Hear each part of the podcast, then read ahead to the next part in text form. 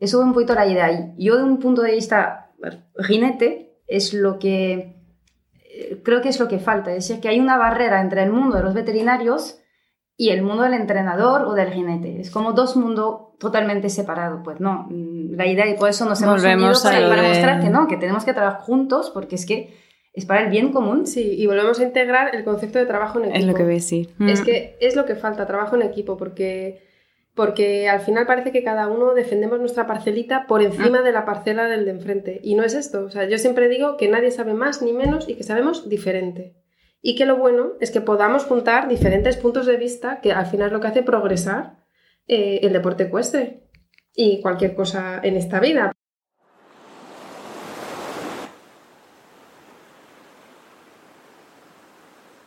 Hola a todos y bienvenidos a este nuevo episodio de The Modern Rider, el primer podcast ecuestre que reúne el deporte con el horsemanship. Un lugar especial para descubrir entrevistas inspiradoras a los mejores profesionales ecuestres para ayudarnos a convertirnos en mejores jinetes más conscientes y responsables. Hoy voy a empezar con una pregunta. ¿Alguna vez os preguntasteis cómo se encontraba realmente nuestro caballo físicamente? Quiero decir, si apartamos todos los cuidados de mantenimiento, como la visita del dentista, del fisioterapeuta, etc., ¿podríais decir con certidumbre que está apto y en plena forma para realizar el plan de entrenamiento que estáis siguiendo? Si os hago esta pregunta es porque la mayoría de nosotros nos basamos más bien sobre un feeling, además de un poco de observación, para llegar a la conclusión de si el caballo puede o no hacer lo que le estamos pidiendo. Y eso vale tanto entrenando en casa como en competiciones o haciendo rutas largas, por ejemplo.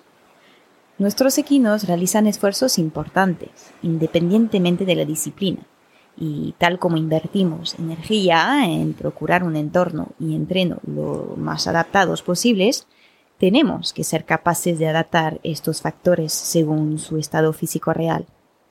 Es para informar, aportar más conciencia y ayudar a los binomios caballos jinetes que dos profesionales del sector ecuestre decidieron juntar sus fuerzas y así crear nuevas costumbres para nuestro deporte.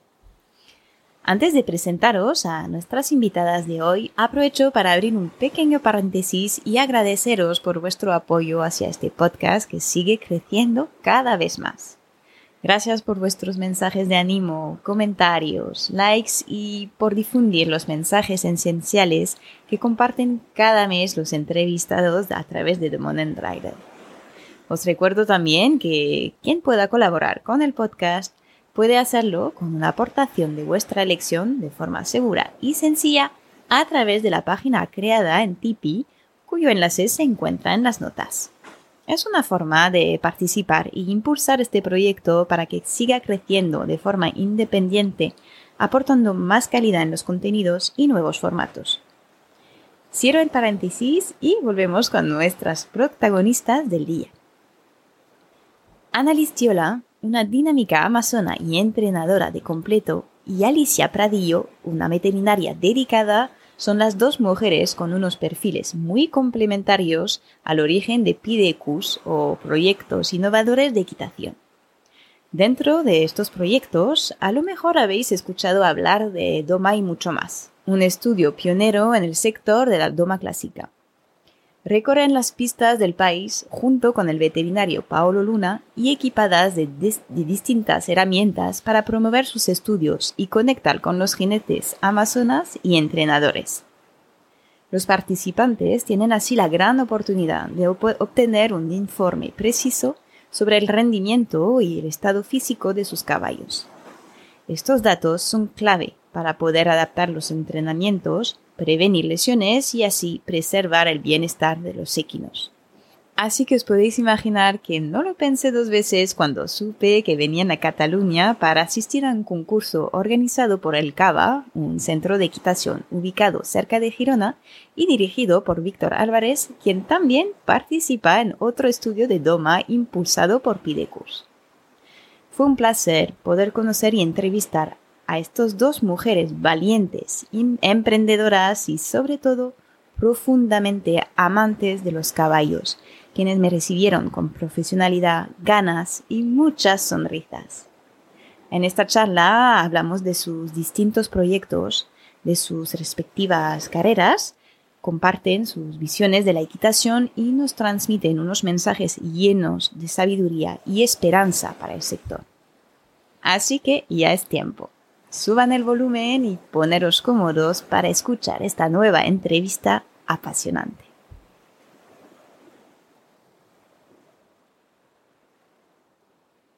Hola. Hola. ¿Qué tal, chicas? Pues muy bien, la verdad. Fenomenal, aquí.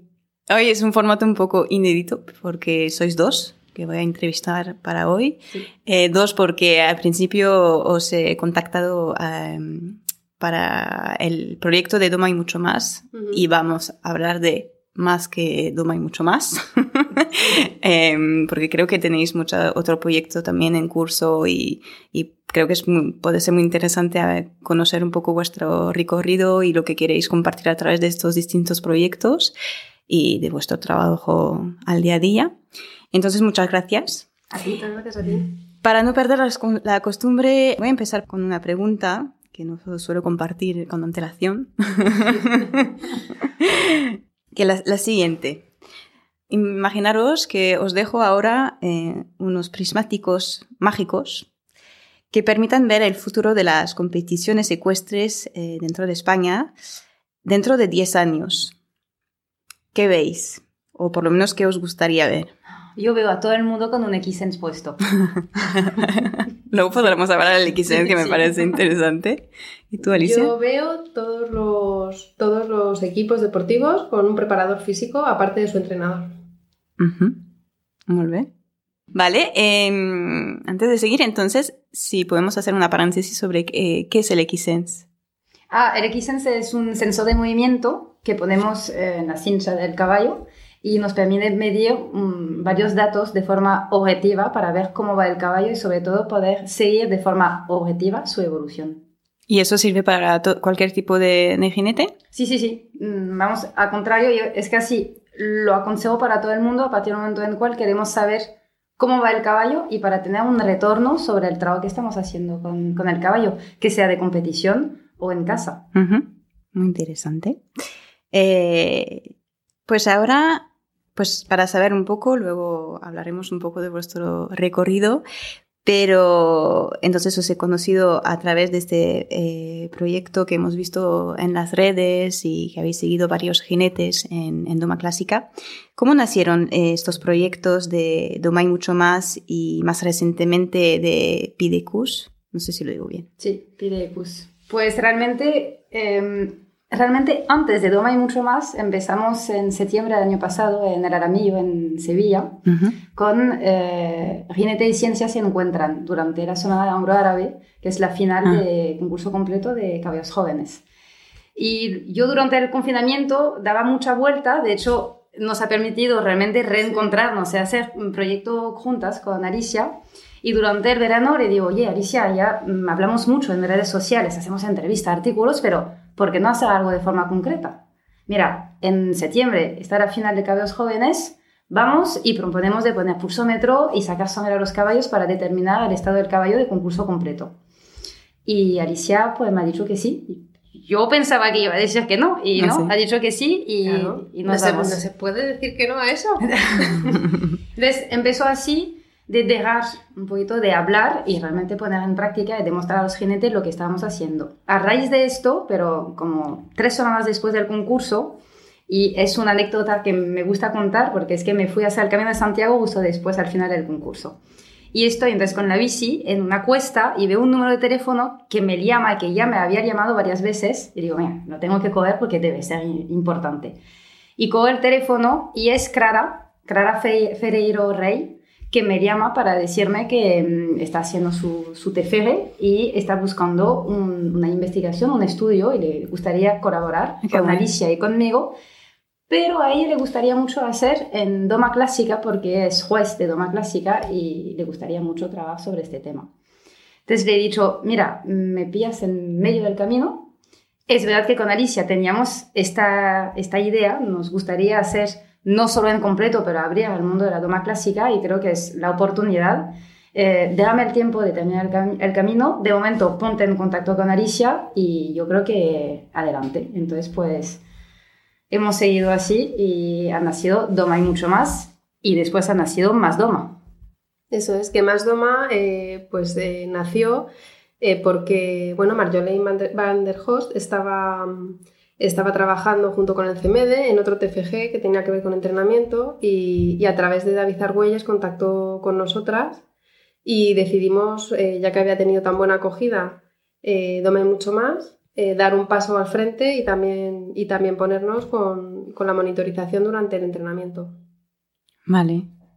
Entonces ahora vamos un poco a la segunda pregunta que tenía. Entonces, eso sería la, la razón por qué en un principio habéis eh, decidido centraros en lo que es la doma clásica y, no en otras disciplinas, ¿verdad? Claro. Sí, para este estudio sí, aunque queremos hacer más disciplinas. De hecho, por eso decías antes lo de PDECUS y PDECUS realmente era una forma de unirnos de una forma visual detrás de un nombre que es PDECUS, que de hecho PDECUS es Proyecto Innovadores de Equitación. Em, y para agrupar y hacer, hemos hecho un concurso completo, hoy en Doma Clásica y, Doma y mañana, ¿por qué no?, en, en Doma Vaquera, en, en, Salto. Entonces, sí, estamos abiertos, abiertas a, más disciplinas. Yo quiero resaltar que, que, a nosotras, más que una disciplina en concreto, lo que nos mueve es el caballo y el deporte con los caballos. Entonces no estamos cerradas a ningún tipo de disciplina y, y de hecho creemos que la evolución es ampliarlo cuanto más mejor. Cuanto más sepamos todos, mejor tengamos a nuestros caballos, más avanzaremos. Mm. Y entonces, hoy en día solo actuáis durante eventos de, de competiciones de doma clásica o hacéis otro tipo de test fuera de los concursos? De momento estamos solo en doma clásica porque es que no tenemos tiempo, realmente uh por un tema de logística, no tenemos tiempo de hacer más pero estamos haciendo las competiciones y el entrenamiento. Hay que saber que cada una tenemos unos 10, 12 caballos que tenemos que monitorizar, hacer test de esfuerzo. Entonces, claro, mm, vamos en concurso, pero al día a día también tenemos caballos que tenemos que seguir el entrenamiento para el estudio de más doma. Vale, y os importaría compartir eh, con nosotros un poco un resumen de los resultados y conclusiones que habéis podido sacar eh, con este proyecto hasta ahora. Bueno, una de las conclusiones que nos resulta bastante interesante es que, bueno, estamos viendo que eh, al principio había un poco de reticencia, por ejemplo, para tomar niveles de lactato en doma clásica, porque a priori no parece un dato muy representativo de la, por el tipo de esfuerzo que se realiza. Es un, esfuerzo en el que no vamos a encontrar unos niveles de lactato muy altos. Pero lo que estamos viendo que es muy representativo el, el lactato que estamos registrando en reposo. Que hay muchos caballos que tienen el lactato, el lactato en reposo por encima de lo que se consideraría normal. ¿Esto qué nos quiere decir? Que independientemente de que el esfuerzo en doma clásica no sea un, esfuerzo muy muy intenso, sí estamos viendo que los caballos los días previos a la competición o bien tienen estrés o tienen una sobrecarga de trabajo y que en ocasiones están llegando ya a la competición en una situación desfavorable para el rendimiento. Vale. Después todavía estamos tratando todos estos datos y nos hace falta más para tener medias objetivas, pero una cosa que empezamos a ver poco a poco es que podemos, en función del nivel de prueba y en función del movimiento que está haciendo el binomio, hemos logrado sacar unas medias de frecuencia cardíaca y hemos podido relacionar esta frecuencia cardíaca con el resultado. Es decir, que en función de a qué frecuencia cardíaca se encuentra el caballo realizando una espada dentro, si está por encima o por debajo de la media, vemos que el resultado pues va a más o a menos. ¿Eso cómo se traduce? Pues podemos ver que el caballo aquí estamos perdiendo punto porque en este movimiento tiene una frecuencia cardíaca alta, por ejemplo, después significar que le falta fuerza, le falta resistencia, no que le, falta calidad o técnica, sino que le falta algo de físico para realizar el movimiento justo, el movimiento correcto. Entonces, eso la verdad, ahora yo soy un poco una friki de los datos. No, no, pero es, muy interesante. Y es, eh, cada vez lo vemos cada vez más y se confirma además todo esto y es súper interesante. A mí me gustaría añadir que aparte de la frecuencia cardíaca, que también es súper interesante, eh, ya te vuelves adicto a los datos cuando empiezas a casar no solo la frecuencia cardíaca con el movimiento, sino con la impulsión, la regularidad, y ves en cada movimiento cuál va siendo la evolución eh, metabólica biomecánica del caballo. Entonces, eh, pues por ejemplo, a veces asociamos frecuencias cardíacas altas con, con algo malo y te das cuenta que a lo mejor es que el caballo está haciendo un nivel de fuerza mayor. Entonces, bueno, el análisis de los datos es muy pormenorizado y, es increíble cómo a través de unos datos estás viendo un caballo y cómo estás interpretando un caballo. Y, los jinetes están agradeciendo y, la verdad que les está gustando mucho porque a veces dicen, ¿cómo puede ser que solo viendo números sepas esto del caballo? Hmm. Nos sorprendemos casi a veces hasta nosotras porque además según vas cogiendo mucha soltura, porque claro, se llegan a analizar segundo a segundo. Eh, pues claro, parece, parece que te estás viendo la reprise. Ah, es muy, muy interesante. Y eso entonces es independientemente de la prueba, o sea, puede ser tanto San Jorge que Clásica que Gran Premio o así. Claro, sí, pero después analizamos los resultados solo de, de San Jorge o de Clásica una, vamos, no mezclamos los resultados claro. porque no Sí, no tendría no, tiene lógica. Y después para terminar sobre lo que decía Alicia, lo que es muy gracioso es que, claro, yo estoy en Cádiz, Alicia en Madrid, así que hablamos mucho por teléfono, por Zoom, por... y hay veces estamos hablando las dos de los resultados. ¿Has visto este caballo? Sí, esto. Yo creo que es esto. Y las dos complementamos. Sí, sí, y las dos nos animamos un montón porque, y porque a ver, mm, Alicia es veterinaria y yo entrenadora, entonces hay un momento le digo, mira, a mí aquí hay algo que me molesta porque tengo tal cosa y tal cosa. Y Alicia dice, ah, claro, pues si tienes esto y esto, es que el caballo tiene esta cosa. Entonces, la verdad que es súper agradable de, hablar, de trabajar así porque vemos cosas diferentes, pero al final... Y luego es muy enriquecedor porque nos ha pasado con algún informe que lo hemos hecho las dos. Y entonces, claro, de repente eh, yo veo el suyo y ella ve el mío y claro, estamos diciendo lo mismo desde distintos enfoques. Entonces, es que te llegas a sorprender. Pero, pero la verdad que es, vamos, es genial. Y luego enriquece porque yo soy veterinaria, entonces eh, por mucho que haya estudiado alto rendimiento deportivo, nunca voy a tener el nivel de soltura que tiene un entrenador. Entonces, es que vas ampliando, vamos, miras un montón. Se te abre un horizonte. Sí, o sea, más, fuerza también como binomio claro, de tener. claro. Sí, está súper interesante. Em, entonces, Vale, hay muchos estudios, imagino que os queda bastante trabajo sí. para adelante, pero sabiendo esta base que se va concretizando. Em, para un jinete, una amazona que quiere un poco mejorar pues, el rendimiento de, su caballo, ¿tendríais unas pistas concretas para eso, para que podamos mejorarlo em, de forma asequible, que se pueda hacer eso para cualquier nivel de competición?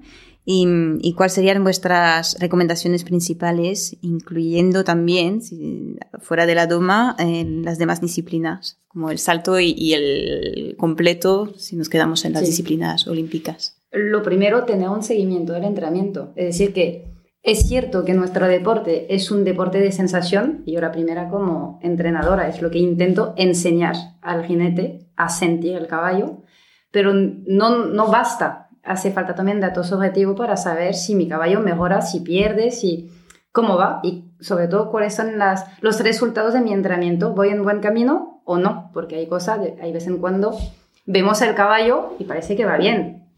Y no es así, puede tener una mm. frecuencia cardíaca alta, ha perdido simetría, etc.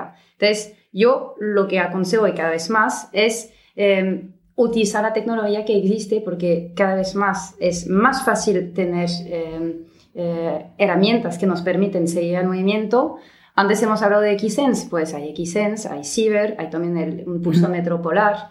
Yo la única cosa que aconsejo, que antes me preguntaba si funcionaba para todos los jinetes, sí, funciona para todo el mundo. mi consejo es, si no suelo utilizar estos datos, mejor utiliza un aparato como eh, Xsense o Cyber, que son dos sensores de movimiento que vienen con frecuencia cardíaca, pero que analizan estos datos. Entonces, lo graba y después la aplicación te da el resultado y te explica dónde has perdido, dónde has ganado y cómo mejorar. Si ya tienes experiencia con estos datos, un pulsómetro, que ya también da mucha información, pero es un dato bruto. Si tú no sabes interpretar la frecuencia cardíaca de tu caballo con la velocidad y el movimiento que has hecho, no te va a ayudar. Pero lo primero y que aconsejo, Obviamente también tener un buen entrenador, un buen profesor, que también creo que es muy importante, no trabajar solo. Eh, tener algo, datos objetivos. Y bueno, respecto a la segunda pregunta, eh, yo lo que diría que como la Biblia de esto sería primero tener unos objetivos, tener una valoración de, qué, desde qué punto partes, eh, cuáles son los puntos débiles y fuertes, tener una planificación, entendiendo que todo es modificable, pero hacer un trabajo de análisis primero de a dónde quieres llevar, eh, llegar, qué caballo tienes, dan mucha importancia, tanta importancia a la recuperación como al trabajo y una cosa que digo siempre, no hacer cocteleras. Es decir, poner orden.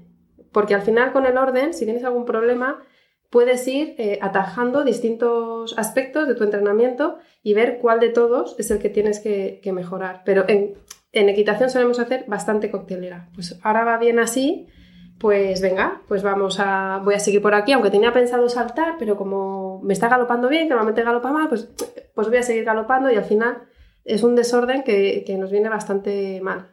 Y por supuesto un seguimiento periódico. No esperar a que haya un problema. Mm. Ese es la clave. O sea, si tú haces un seguimiento periódico, yo tengo clientes, por ejemplo, que, hacen periódicamente su, su, seguimiento y antes de que haya problemas ya lo estamos viendo reflejado en los datos.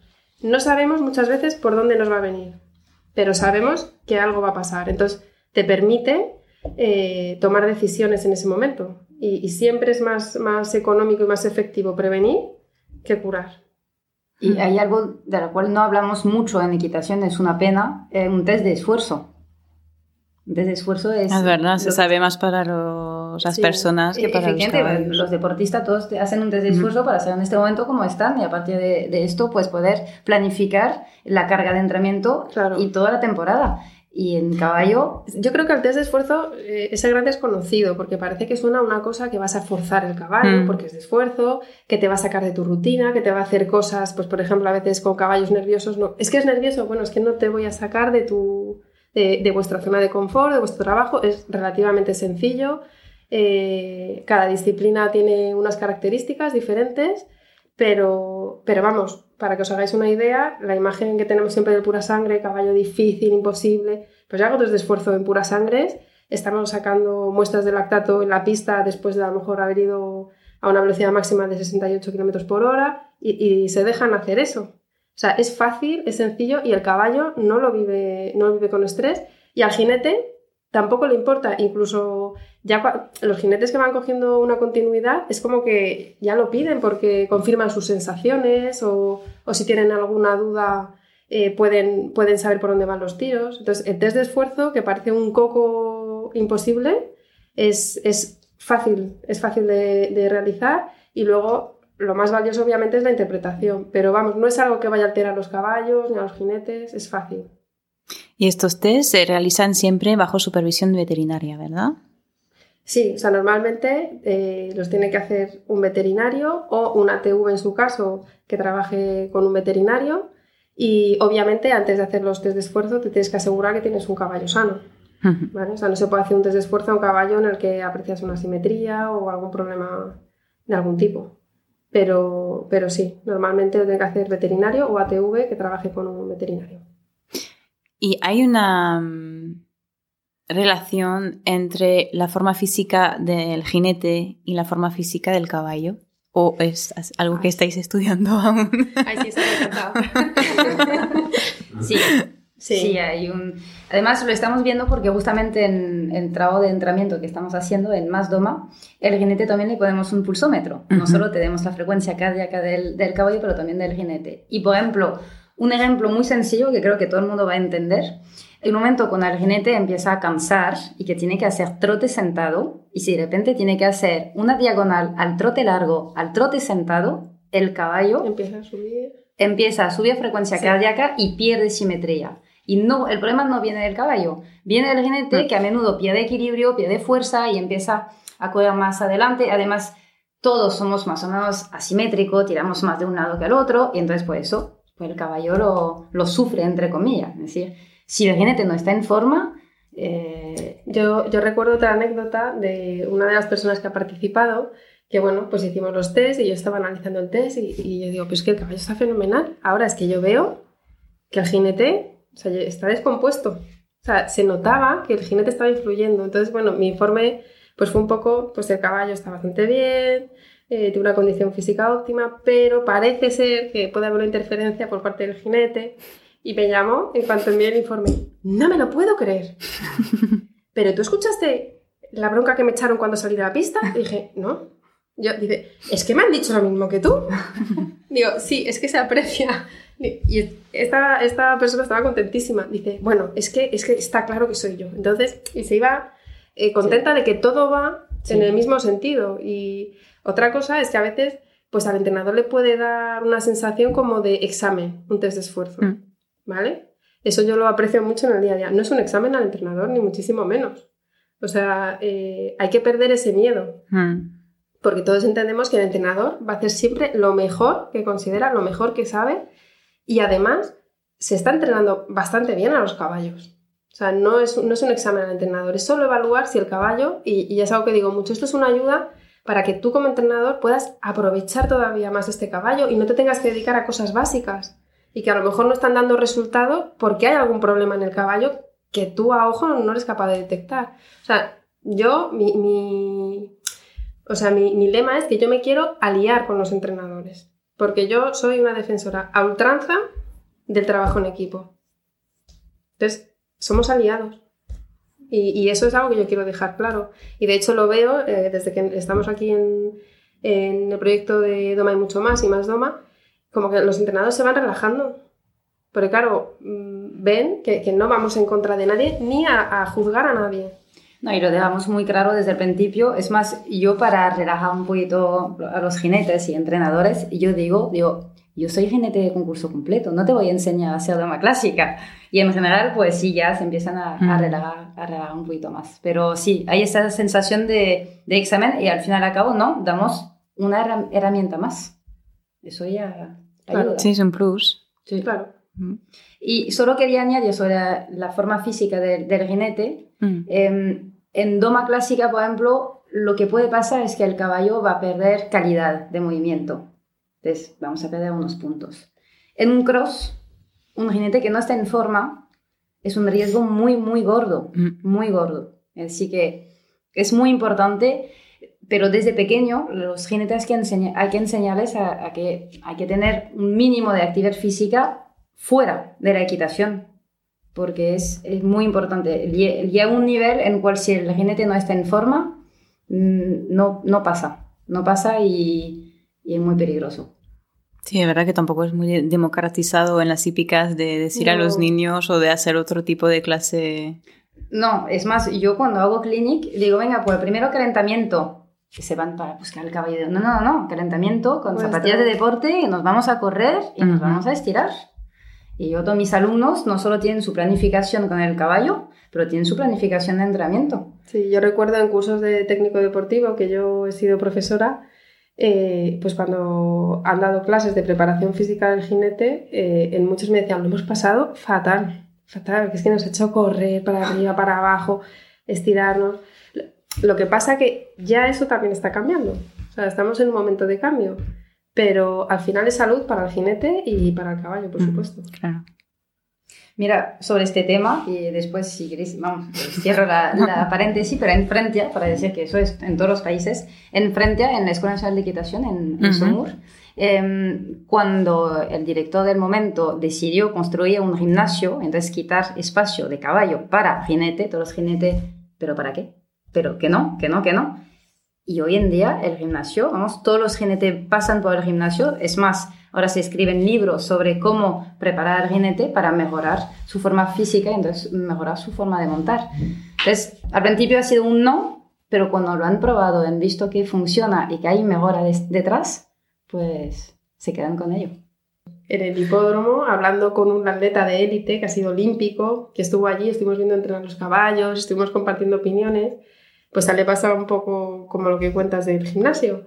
Eh, pues le llaman para hacer la preparación física de un equipo de rugby y claro, él empieza a cambiar cosas y dice, bueno, me llamaban loco. Y yo siempre digo que esto de la preparación física y hacer es para valientes. O sea, esto es para valientes. Es un servicio, dice, porque luego la gente que lo prueba ve que funciona. Entonces, lo mismo, o sea, lo de poner un gimnasio, pues un valiente. Sí. Un valiente. Es verdad. Un loco, no lo sé. Pues son los valientes de, de, este proyecto, bueno, de la, de la competición. Está muy bien. En, en, la página web de, ahora vamos a hablar un poco de, de, del tema que quería hablar antes. En la página web de, de Pidecus, eh, habláis de la, pues de la falta de costumbre en nuestro deporte a la hora de, de seguir de forma más completa los caballos de competiciones. Eh, en lugar, por ejemplo, de, de, de juzgar, juzgar lo, lo, que se podría aparentar a una falta de interés o, o, de tiempo de parte de los jinetes o organizadores de las competiciones. Eh, un punto de vista que de hecho comparto con, con, vosotras. Entonces, si nos basamos en esta falta de costumbre, eh, cuando hablamos de, de, un pilar que es importantísimo, eh, para el, el alto, alto, rendimiento. ¿Por qué creéis que no se han integrado estas prácticas antes y cuál es el, al final el historial del seguimiento deportivo del caballo de competición? Bueno, yo en, en, primer lugar creo que uno de los motivos es que es un deporte eh, o era un deporte hasta ahora eminentemente tradicional. Siempre se ha hecho así. Mm. Entonces, ¿cómo vas a cambiar lo que siempre se ha hecho así? Tienes que ser un valiente. Mm. Entonces, y, obviamente cuando cambias cosas, pues, pues es complicado. Entonces, el siempre se ha hecho así eh, es un enemigo de, esto. Luego creo que no teníamos tecnología disponible que realmente nos diera una información que nos fuera a aportar mucho. Tampoco eh, teníamos formación suficiente a los veterinarios y es la realidad. Pero hace muchos años que sí la tenemos. El tema es que introducir un cambio es un poco lo que hablábamos antes. Parece que es un examen, parece que es una crítica, uh -huh. eh, parece que ¿qué me vas a contar tú que uh -huh. yo no sepa?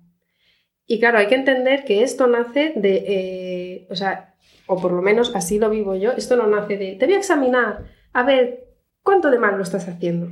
Que es un poco la tónica que genípica. Es, mira, yo quiero formar parte de este equipo, quiero que hagas deporte asegurando el bienestar animal, quiero que todo eso que tú sabes le pueda sacar el partido. Entonces, eh, ese cambio de punto de vista creo que va a ser el punto de inflexión. Pero mientras nos sintamos amenazados porque entra gente nueva en el equipo o, o porque tiene una visión diferente a la tuya, pues, pues va a costar, va a costar. Pero hay que saber que realmente todos estos estudios no son nuevos. No estamos no, inventando no, no, nada. que va. Eh, desde los años 90 se hace, uh -huh. en frente, hasta en Córdoba. En concurso uh -huh. completo, en los años 90, en Somur, se hacían los test de esfuerzo que estamos haciendo actualmente. Eh, y la, lo mismo, al final de los años 80, principio 90, en Córdoba, en RAI, en RAI hay muchísimos uh -huh. estudios, hasta sobre el caballo español. Eso, y es por eso también nuestro trabajo a través de PDECUS intentamos sacar todos estos estudios del mundo del laboratorio, porque también es esto. De momento se, se, hace en un laboratorio con veterinarios. Intentamos sacarlo, ponerlo en el terreno, unir un veterinario, un entrenador y sobre todo poner en el centro el usuario principal, el jinete. El jinete es su entrenador. Pero queremos enseñar porque muchas veces la investigación lo que interesa es el resultado final y cómo lo vamos a utilizar y no todo el proceso que tenemos que hacer para llegar a esto. Pues nosotras queremos poner en el centro el usuario desde el principio, enseñarlo lo que, enseñarle lo que estamos haciendo para que él se sienta como partícipe uh -huh. y después cuando tenga los resultados es como, wow, pero yo también he, he ayudado a construir esto. Entonces, para intentar que sea más fácil después que la gente empiece a mirar la frecuencia cardíaca del caballo, poner un sensor de, de movimiento o interesarse para ustedes de esfuerzo, eso es un poquito la idea. Yo, de un punto de vista jinete, es lo que creo que es lo que falta. Es decir, que hay una barrera entre el mundo de los veterinarios y el mundo del entrenador o del jinete. Es como dos mundos totalmente separados. Pues no, la idea y por eso nos hemos Volvemos unido para, para de... mostrar que no, que tenemos que trabajar juntos porque es que es para el bien común. Sí, y volvemos a integrar el concepto de trabajo en equipo. Es lo que voy a decir. Es que es lo que falta, trabajo en equipo, porque porque al final parece que cada uno defendemos nuestra parcelita por encima de la parcela del de enfrente. Y no es esto. O sea, yo siempre digo que nadie sabe más ni menos y que sabemos diferente. Y que lo bueno es que podamos juntar diferentes puntos de vista, que al final es lo que hace progresar eh, el deporte ecuestre y cualquier cosa en esta vida, pero de lo que estamos hablando. O sea, Sí, eh, el enriquecimiento. Y nos enriquecemos unos con otros. Ese para mí es mi lema. Muy bien. Me apunto. Ujú. Apunto, Sí. me apunto. Yo también. Me encanta. Em, tenéis unos perfiles y, y experiencias, lo decíamos antes, complementarias. ¿Qué diferencias habéis podido observar entre cada disciplina al nivel de seguimiento general del caballo? Eh, sé que competiste a lo mejor un poco en, eh, en en salto, sí. tú en completo. Eh, ¿Pensáis que ganaríamos al inspirarse en algunas normas o costumbres para mejorar una disciplina o la, la otra? Hablábamos del RAID, del Sí. RAID antes también. Sí, justamente pues, empezando con el RAI o con el completo, Ujú. pero sobre todo el RAI. En RAI, por ejemplo, hacen un seguimiento del caballo importante Mm. porque el- la forma física del caballo es un factor de éxito. Es decir, que no se trata de eh, lo más rápido, liar el primero, no, es liar el primero y que tu caballo recupere cuanto antes. Y además le ponen el pulsómetro y tiene el dato, el dato objetivo, ven la frecuencia cardíaca. Así que eso tiene un seguimiento mm, muy detallado para poder preparar su caballo. En completo lo tenemos más o menos, es decir que aunque cada vez más hay jinete de completo que montan con un pulsómetro, eh, todavía estamos un poquito sobre la sensación, pero tenemos muy claro que el caballo hay que entrenarlo porque después del cross no solo queremos volver en el tiempo en el cross, pero el día siguiente queremos hacer un cero en la pista. Así que ahí hay, sobre todo, sobre la preparación y la recuperación del caballo, hay una conciencia. Em, Mm. Esto pasa un poco también en carreras. Eh, en carreras, obviamente, el factor físico es determinante. O sea, estamos midiendo velocidad, ¿vale? Una cualidad física básica. Pero además, los preparadores están muy concienciados en cómo recupera un caballo.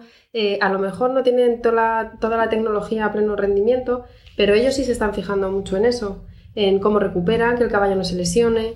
Cuidan mucho en carreras, eh, en contra de lo que puede pensar mucha gente, se cuida mucho el detalle. Eh, pero, sin embargo, esto yo en salto y en doma no lo veo tanto. Es, está un poco más a la sensación y, y un poco a la interpretación.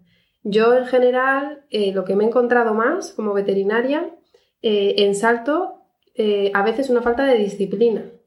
De disciplina, de cumplir con tus horas de trabajo, con las horas de recuperación, con estructurar el trabajo. Y en la doma me he encontrado más problemas de sobreentrenamiento, Mm. porque obviamente es una, es una disciplina en contra de lo que se suele pensar, que requiere mucha intensidad de trabajo, movimientos muy repetitivos. Y a mí me pasaba mucho hace unos años que, bueno, yo cuando montaba, pues mira, si no vale para salto, lo dejas para doma. Y era como la idea que había, incluso con compañeros, pues bueno, si tiene esta patología, pues, pues para doma. Y a mí me ha costado mi trabajo de para doma no. O sea, si tiene esa patología, para nada. O sea, porque muchas veces la doma, bueno, te diría que, que casi siempre es mucho más intensa que, de lo que puede ser el salto. Y ese concepto va cambiando ya. O sea, la doma no es darte un paseíto. En un caballo. Entonces, bueno, yo encuentro esas diferencias fundamentalmente. Em, y también, si, si no me equivoco, ambas tenéis experiencias en otros países. Em, ¿Qué os han aportado tanto a nivel personal, profesional o, y como amazona? Sobre esta pregunta es, es muy gracioso porque sin realmente hablarlo, creo que pensamos la misma cosa, eh, que es como una cara de herramienta. Yo digo eso porque Sí. he escuchado a Alicia decirlo y es una cosa que yo además suelo decir a, Sí. mi- a mis alumnos, que sea de, de práctica, de forma de montar, de forma de reaccionar eh, frente a un problema. o de- Puede ser que, porque yo he ido obviamente en Francia, en España, en Irlanda, em, Puede ser que en el momento no es una forma de montar que voy a utilizar o una forma de considerar el caballo, una forma de reaccionar, pero guardo esto en mi caja y puede ser que al día de mañana me voy a encontrar una situación en cual esto va a ser la respuesta, esta forma de montar va a ser la respuesta, esta forma de ver al caballo va a ser la respuesta. Así que nos abre un poquito. Yo creo que es, es muy importante ir a ver fuera pero no solo fuera de tu país. Mm, Vete, Ujú. com- cambia de club, Sí. monta con otra persona, habla con un fisio, con un veterinario, con otro jinete. Ábrete la mente y guárdalo. Puede ser que en el momento no te va a servir, pero guárdalo. Yo en general siempre digo que de todo el mundo se aprende, Mm. de todo el mundo. Yo, yo estuve como veterinaria en Inglaterra y claro, una forma de abordar los casos, eh, una percepción por parte de los jinetes de la importancia del veterinario muy diferente. Y, y, bueno, a mí en ese momento, cuando estuve en Inglaterra, lo que me dio fue esperanza. De decir, hay futuro, hay futuro porque hay gente que ya lo ve. Mm. Entonces eh, me vino muy bien y, y, luego pues lo que, todo, lo que estoy diciendo todo el rato, te enriqueces, Mm. te enriqueces. Al final yo veo un poco, a veces cuando, cuando veo eh, jinetes o clientes que llevan, llevo mucho tiempo con ellos, a veces siempre les digo lo que acabas de decir tú. Creo que igual deberías darte un paseo con un jinete de otra disciplina o vete con uno de tu misma disciplina a otro sitio y vas a ver que vas a volver refrescado y, y nosotros, por ejemplo, los veterinarios tenemos la suerte que vemos muchos tipos de caballos, eh, mucho tipo de jinete, entonces al final eso te permite abordar todo con, con mucha más frescura. Mm. Pero a nivel de entrenamiento, pues estamos un poco estancados en las disciplinas de cada uno. Mm. Vale. Em, bueno, ya más o menos creo que tenemos la, la respuesta, pero si lo decimos más concretamente, ¿qué huella os gustaría dejar en el sector ecuestre? ¿O qué mensaje deseáis, eh, deseáis transmitir a la comunidad ecuestre a través de vuestros trabajos, tanto individuales como comunes?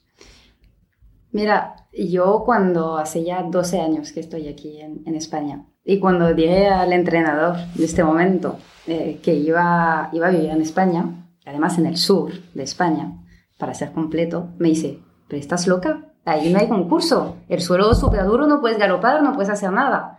Y yo le dije, claro, yo voy a cambiar el mundo del completo en España. Y entre tiempo pues encontré a Alicia, entonces ahora he decidido que vamos a revolucionar el mundo del caballo en España. Totalmente. Hasta me pone la- los pelos de punta. Sí. A mí un poco lo, lo que me gustaría dejar, yo con mi experiencia, eh, que fue que justo pues me tocaron caballos con patologías, que había que retirar, que no sabía, y a mí hubo un momento que hice autocrítica y dije, yo hacer las cosas como las estoy haciendo no quiero. O sea, yo quiero saber por qué tengo que hacer esto, por qué tengo que hacer lo otro, cómo puedo mejorar. Y entonces a mí me moví un poco de deporte sí, eh, con bienestar animal, y se puede hacer. Y entendiendo que si no lo estás haciendo bien es porque a lo mejor no lo sabes hacer de otra manera, no porque tengas ganas de hacer daño al caballo.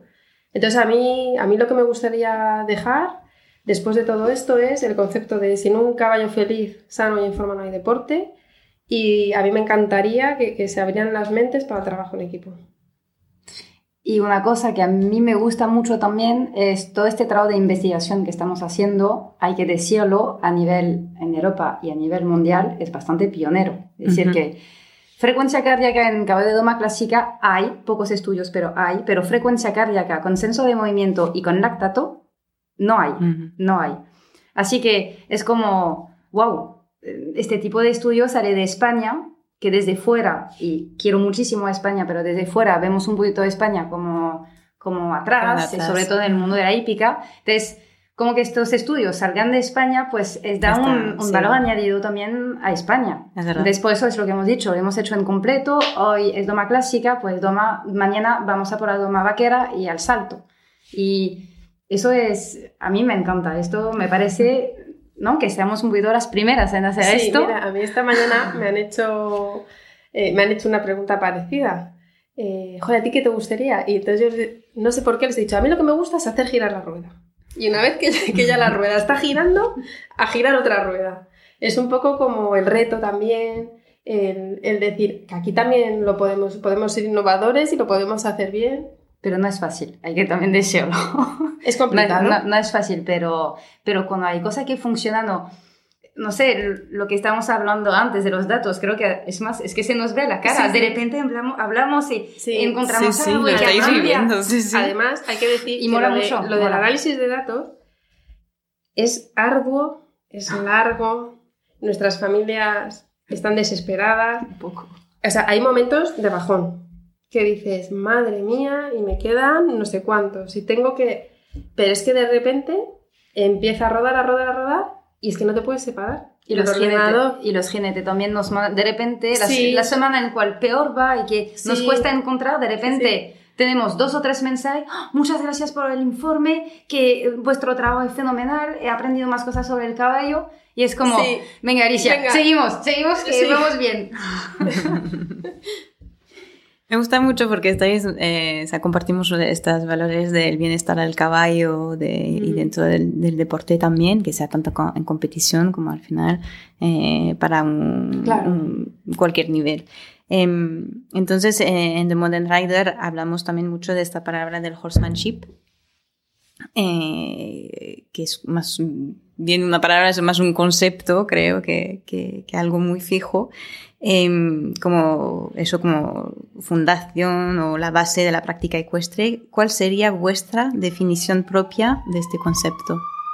del horsemanship. Bueno, yo un poco es la que he dicho antes, que mm. sin un caballo feliz, sano y en forma, entonces es cuando surge, pero sano, un caballo de deporte sano. Bueno, pues puede tener, el deporte es duro, es otra cosa que yo quiero dejar clara, es que el deporte es duro. Por eso tenemos que saber mucho y por eso tenemos que monitorizar y por eso tenemos que asegurarnos que nuestros caballos están bien. Entonces yo entiendo que en el deporte puede haber eh, momentos de dolor, puede haber momentos de lesión, pero eso no quiere decir que haya un sufrimiento perpetuado en el tiempo. Y para esto son estas, eh, este tipo de iniciativas.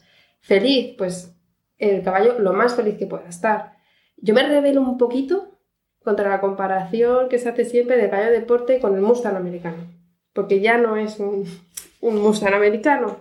Entonces, eh, me revelo un poco en este concepto de el, caballo de deporte sufre simplemente por ser un caballo de deporte, ya están seleccionadísimos y están muy adaptados, cada vez se sabe más, cada vez hay más proyectos pioneros para poder hacer el deporte bien y luego en forma, en forma. O sea, a mí lo que me reveló es que yo me daba cuenta que yo estaba saltando sin tener mi caballo en forma. Mm. Entonces, pues un poco este es mi concepto y, pasando, por supuesto, desde el vínculo. Yo a muchos de los clientes les digo, te tienes que pasar horas en el box, es que ya es lo último que te puedo decir, o ponte a dar cuerda, o no, si ya da cuerda, no, tú, tú, tú tienes que conocer a tu caballo, un poco que sea una relación todavía más de binomio. Este, para mí este es el, concepto. Sí. Yo como jinete y entrenador, em, entreno al binomio, al, jinete y al caballo. Pero cuando me centro en el caballo, a mí me gusta decir que soy afinadora de caballo. Es decir, que voy a intentar adaptar el entrenamiento a lo que realmente necesita el caballo, de un punto de vista físico y mental. Me gusta conocer al caballo, conocer su carácter. Entonces, no voy a entrenar el caballo, eh, hay caballos que no, no están felices si no trabajan, si trabajan solo. Entonces estos caballos siempre, los días de salto de para galopar, van a ir con otro caballo, porque saltan mejor, se, les, se les ve disfrutar. Entonces intento, me gusta conocer al caballo, físicamente lo monto para sentirlo, ver lo que le falta, pero también conocerle, es lo que decía Alicia, pasar tiempo con él. Tener tu caballo y a darle de comer verde, pasar tiempo en el box, tener el caballo suelto, y que el caballo, al fin y al cabo, es un animal. Tiene que seguir siendo un caballo si quieres que rinda mejor. Entonces, para mí eso es lo más importante, conocer tu caballo y no pensar que es una máquina solo para correr o hacer concurso. No, trátalo como un animal, como un caballo, como el caballo que es y verás que después te va, te va a dar todo. Yo en completo lo veo mucho, hay veces llego al salto en el cross, puede ser un poquito mal y de verdad yo tengo la sensación de que al cabo me dice, agárrate, que voy, no te preocupes, te salvo. Y me ha pasado, pero a, nivel alto. Y creo que eso es porque si tú das al caballo, él te lo devuelve. Yo, que soy doña, doña anécdotas, yo, yo este concepto de pasar horas con tu caballo lo descubrí en mi propia piel. Yo estaba terminando la carrera veterinaria, eh, saltaba, tenía un caballo dificilísimo que a veces se paraba, a veces no, a veces se asustaba, muy difícil, muy complicado. Y al final de la carrera yo no tenía tiempo para montar, entonces lo último que hacía, salía de la biblioteca y me iba de 10 a 12 de la noche pues a estar con él y de repente vi un cambio en él, absoluto. O sea, se asustaba menos, eh, teníamos muchísimos menos problemas y, claro, descubrí que, sin quererlo yo le había estado dando seguridad porque empecé a conocer mi caballo, yo no le conocía, entonces él empezó a coger seguridad conmigo y de verdad, o sea, que, no es teoría, es que lo he comprobado. Fue una diferencia abismal. Abismal. guay. Muy buenos consejos, creo que vale para, para todos. Eh, ya que llegamos al final de esta entrevista, os voy a, hacer las, las, preguntas que suelo hacer a, cada entrevistado. Eh, la primera es, si pudierais cambiar, cambiar, cambiaríais algo en vuestras trayectorias con los caballos hasta ahora? De nuestra trayectoria, si la cambiaríamos. Eh, sí y no. Yo cambiaría muchas cosas porque me he dado cuenta que he sido una ignorante eh, y que he hecho un montonazo de cosas mal y a mí es una cosa que me encanta resaltar. Que yo te doy este consejo, pero que yo también lo hacía así, o sea, que, que no es que tú, es que yo también lo hacía así, también me lo han enseñado así, pero por otra parte no lo cambiaría porque gracias a eso estoy donde estoy. Entonces lo cambiaría por mis pobres caballos, que ahora lo veo con perspectiva y digo, ay, madre mía, pobrecitos míos. Eh, y no lo cambiaría porque si no, no estaría aquí. Yo lo mismo, lo mismo porque es que aprendes de tus errores. De hecho, yo es lo que digo a mis alumnos, equivócate. No quiero que lo hagas bien, equivócate. Así vas a dar los límites, vas a ver lo que no puedes hacer, vas a ver lo que no funciona. Y no, donde me he equivocado y toda mi trayectoria hace que aquí estoy hoy y que sé lo que sé. Así que yo la verdad no cambiaría nada. Nada. Hombre, solo me gusta mentir sobre mi edad. Pero... lo, demás lo cuadramos. Claro. Que de 20 a 23 tampoco. es piadosa. Em, Ahora, ¿hay alguien en particular que os gustaría escuchar en The Modern Rider? Yo, dos chicas que son de Madrid y que se fueron a vivir en Galicia, en un pueblo donde mm, Ah, casi no hay habitante, y a través del caballo intentan atraer más gente en estos pueblos y han montado una, una granja, de hecho se llama Granja Labrada, eh, Smart y Sara, y han montado todo un proyecto para hacer vivir esta zona rural a través del caballo. Y entonces permitir también a esta gente del campo que no conocen el caballo, pues descubrir el caballo, cuidarlo, el trabajo a pie, dar paseo, redescubrir su zona a través de paseo a caballo. Y están haciendo un trabajo actualmente en Galicia impresionante. Y mm, merece la pena, hay que conocerlas, de verdad. Ah, guay, pues me lo apunto. Bueno, estará grabado. Bueno, a mí, eh, al hilo del tema que estamos hablando, de los de esfuerzo y esto, eh, a mí me gustaría escuchar a Luis Álvarez Cervera, Mm. Porque es de los primeros que entró en este mundo. Eh, yo he tenido la suerte de coincidir con él en cuadras de carreras, que también tiene eh, caballos de carrera, y es un lujazo poder hablar eh, con él y escucharle hablar. ¿Y por qué te digo él? Porque, porque, bueno, como siempre tenemos el concepto de que, de que no mucha gente sabe, que la gente llega por suerte. eh, este, San Luis, eh, vamos, es un pionero y, y tiene mucho, mucho que aportar. Vale, pues también lo contactaremos. él empezó con. Es de los que hacía sus estudios con, en Córdoba. Ah, mira, Los primeros estudios que pues sí, sería muy en interesante. Córdoba, en salto y, con, y en completo con los equipos Sí. era Luis. Y él me decía un poco lo del lactato, ¿no? De, es que no quieren los compañeros que saquen lactato, yo no lo entiendo, es súper interesante. Pues, es un punto de vista. Vale, perfecto. ¿Os gustaría recomendar algún libro en especial?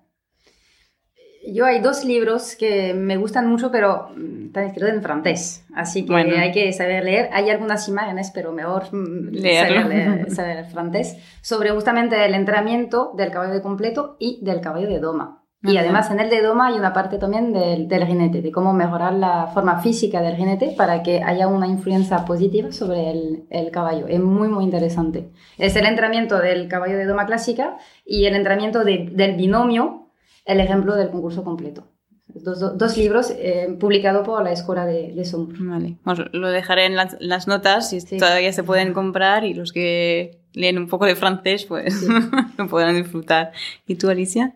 Pues mira, a mí me gusta mucho eh, Hillary Clayton. Cualquier libro que tenga Hillary Clayton está en mi, en mi biblioteca. Y luego, eh, a nivel preparación física así asequible para jinetes, me gusta, mm, me gusta mucho Jack Balú, Jack Aristotle Balú. Y hay uno que es Forma Física Equina. Es sencillo, tiene conceptos claros y, creo que es un buen libro. Vale, guay, perfecto. La última, eh, no sé si lo sabéis, pero Modern Rider tiene su playlist de música. Eh, ¿Os gustaría añadir una, una canción que relacionáis a, los- a los caballos o algo que os motiva, que os gusta, inspiradora? ¿Os gustaría añ- añadir a esta lista? Uy. Eh,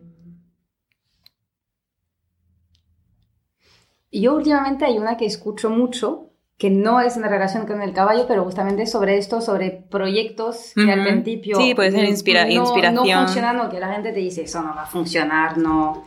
Eh, es una, una canción en, en, francés de Grand Corps Malade eh, que se llama eh, Ça peut schémar. O sea que sí. ah, mira. está, está, explicando que créetelo, créetelo porque no es porque los demás dicen que no, que tú no lo puedes hacer. Y, y últimamente le escucho mucho porque me anima. mira qué bien. Ay, yo escucho, cuando empecé con todo esto, escuchaba muchísimo una canción de Bebe que es, a ver, ahora te diré el nombre, lo tengo que mirar, no me acuerdo. Y luego otra que escucho muchísimo cuando estoy haciendo informes es La vida es bella, de Noah. ¿Ah, sí? Sí. Ah, mira. Sí, y me pongo ya en modo zen. Con las palomitas y La vida es bella. Y los numeritos, sí. Perfecto. Muchísimas gracias. Eh, otra entrevista que habrían podido durar horas porque me tuve que cortar con las preguntas. Em, pero bueno, quién, sabe, a lo mejor dentro de un, poco más, cuando ya habréis avanzado todavía más con, pues eso, podemos volver a sentarnos. Em, y nada, que os vaya todo muy bien, os iremos siguiendo y, nada, todo lo mejor. Muchas gracias a ti y gracias por el trabajo que estás haciendo porque creo que también es muy importante. Muchas gracias. Adiós. Adiós. The Modern Rider se acaba por hoy. Gracias por haber participado una vez más en este nuevo episodio que me encantó grabar. Para saber más sobre el trabajo de Alicia y Annalise, leer sus publicaciones y seguir sus actividades, podéis hacerlo a través de la página web en pdecus.com, así también en sus distintas redes sociales. Como siempre, encontraréis todos los enlaces y distintas referencias en las notas del episodio. No quiero terminar sin informaros algo más. Como sabéis, el proyecto va creciendo y ya habéis podido descubrir la página web de modernrider.com donde podréis encontrar artículos e informaciones exclusivas. Además, estamos preparando otras sorpresas y para poder hacerlo bien necesitamos un tiempito para organizar lo que viene. Por eso, y excepcionalmente, el próximo episodio saldrá dentro de un mes en lugar de dos semanas. Tenemos muchas ganas de seguir compartiendo con vosotros. Así que muchas gracias por vuestra paciencia y comprensión y nos escucharemos muy pronto.